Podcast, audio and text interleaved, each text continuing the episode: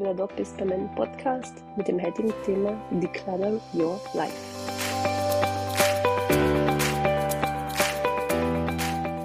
Declutter ist Englisch und bedeutet so viel wie äh, Unordnung, beziehungsweise äh, so klumpert auf Kärntnerisch äh, wird das Clutter bezeichnet, also Krimskrams sozusagen. Und zu die Clutter heißt nichts anderes als dass die unnötigen Dinge aus dem Haus oder der Wohnung ausgemistet werden. So, wie funktioniert jetzt die Methode da mit dem Ausmisten? Nein, es ist auf keinen Fall. Ein Trümpeln ist, ist natürlich nicht neu, aber es beschreibt eher den Trend für eine Methode, bei der mit Systemen trumpelt wird. Also Decluttering hm, ist vor allem für Menschen geeignet, die sich schwer tun, von Dingen zu trennen. Und ähm, anders als bei der Methode zum Beispiel von, von der Marie Kondo wird beim Decluttering die Wohnung, das Haus, der Schreibtisch oder vielleicht auch nur einmal eine kleine Schublade in kleinen Schritten ausgemistet. Und die Kleinschritt, kleinschrittige Einteilung erleichtert den Beginn, motiviert dann, weil man eben schneller sichtbare Erfolge hat und vor allem vermeidet es Überforderung und Frustration. Und weil wer sein ja, Zuhause strukturiert und langfristig aus, ausmisten möchte, kann beim Decluttering ähm, Checklisten nutzen und die können individuell selber ähm, vorm Ausmisten erstellt werden. Und ich möchte euch heute neun Tipps geben zum entspannten Ausmisten, weil ich finde, Ausmisten soll Spaß machen. Mir macht es extremen Spaß. Also wer mich kennt, weiß, dass mir Spaß macht, beziehungsweise bei mir gar nicht mehr so viel unnötiges ähm, Zeug umsteht, weil ich das einfach für mich viel freier finde, wenn nicht so viel ähm, sinnloses Zeug daheim ist. Und ja, jetzt möchte ich euch einen Tipps geben für das Ausmisten nach der Declaring-Methode. Eben, wie gesagt, Nummer eins erst planen, dann ausmisten. Das ist eben beim Decluttering das Coole, dass man sich vorher einen, einen Plan macht. Also, eine Bestandsaufnahme macht, damit man sieht, okay, welche Bereiche oder Räume ähm, will ich überhaupt ausmisten oder welchen Raum könnte das Ausmisten richtig gut tun und einfach schriftlich notieren, ähm, welche Bereiche eben Angriff genommen werden wollen. Und ganz motivierend ist es noch, oder während man eben ausmistet, die, die Punkte dann äh, abhaken kann, wenn man es schriftlich macht. Gell? Das ist ja noch einmal für die, fürs Gehirn äh, super Motivator. Ähm, Nummer zwei, die Hotspots erkennen, die Klumpert-Hotspots erkennen. Wo stapeln sich Dinge immer wieder oder sammeln sich Dinge immer wieder? Ähm, eben, damit man nicht gleich den ganzen Raum vor sich hat, sondern zum Beispiel sagt, in, in dem Kastel ist immer am meisten Unordnung, dass man sich nur mal diesen Kastel widmet, also beziehungsweise dieses Kastel aufnotiert, also nicht das Wohnzimmer, sondern ähm, die Kommode im Wohnzimmer, damit das gleich mal wieder ein bisschen obergebrochen wird. Und ich glaube, es hat jeder die Kommode, die Lade, das Kastel, wo am meisten Klumper drin ist. Bei uns zum Beispiel ist es die Lot in der Küche. Da landen immer ganz eigenartige Sachen. Dann die Nummer drei. Die Bereiche eben priorisieren und die Ziele festlegen. Wenn man dann das aufgeschrieben hat, das möchte ich die Lot im Wohnzimmer, den, den Schrank im Schlafzimmer, in der Werkstatt ist dann auch noch ein Kastel, was ausgemistet werden soll, dass man das einmal priorisiert. Wo ist es am nötigsten? Welcher Bereich ist äh, ist zum Beispiel schnell entrümpelt, wo ich schon weiß, das geht schnell, das ist da nicht so wichtig, weil das ist dann eh geschwind erledigt. Und das ist ganz wichtig, dass man das priorisiert, weil man, ähm, äh, weil es auch fürs Hirn wieder besser ist, wenn man sieht, okay, zuerst das, das, das. Und das wird vor allem immer leichter nachher, nicht? Wenn man zuerst den schwierigsten hat und schon weiß, okay, unten kommt, kommt dann irgendein Lot, die, die ratzfatz ausgeräumt ist, das ist natürlich auch äh, motivierender. wenn man zuerst mit der leichten Lade anfängt und dann das immer schwerer wird und immer größer wird und man weiß, dann, dann vergeht dann schon einmal die Lust.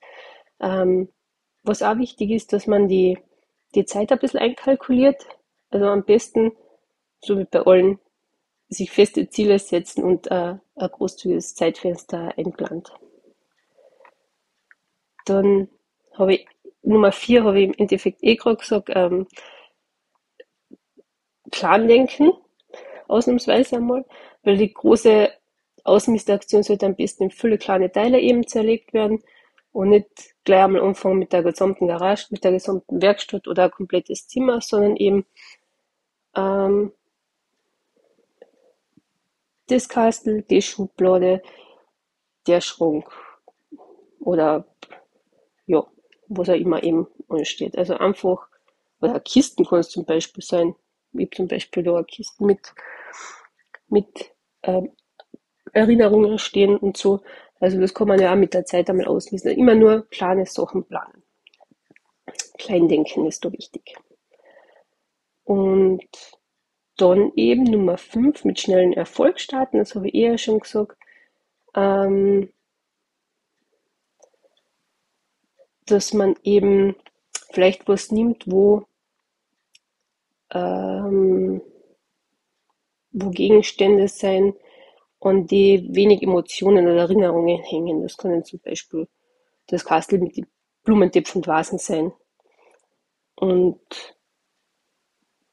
oder irgendwas mit, mit Töpfe und Pfannen oder so, also etwas, wo wenig Emotionen ähm, dranhängen, damit das Ausmisten gleich viel leichter ist. Dann am besten, das ist Nummer 6, die Gegenstände in drei Kategorien äh, sortieren, und zwar behalten, aussortieren, aufbewahren auf Zeit.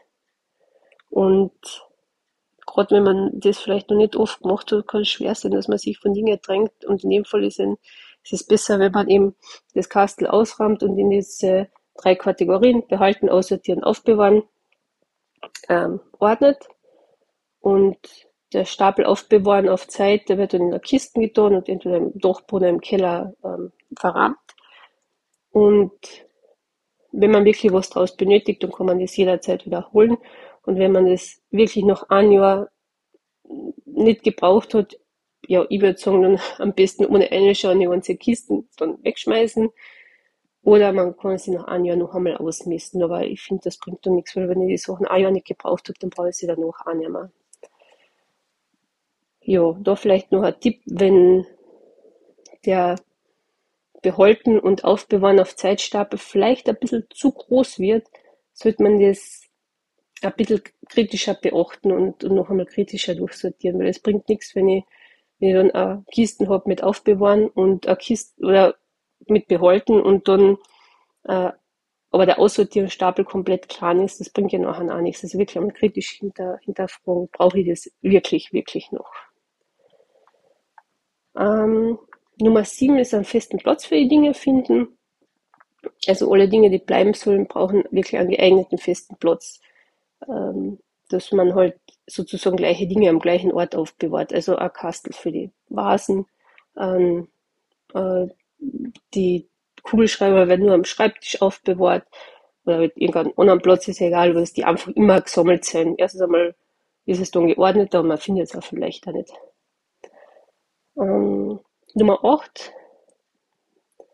Äh, verschenken und verkaufen statt wegwerfen.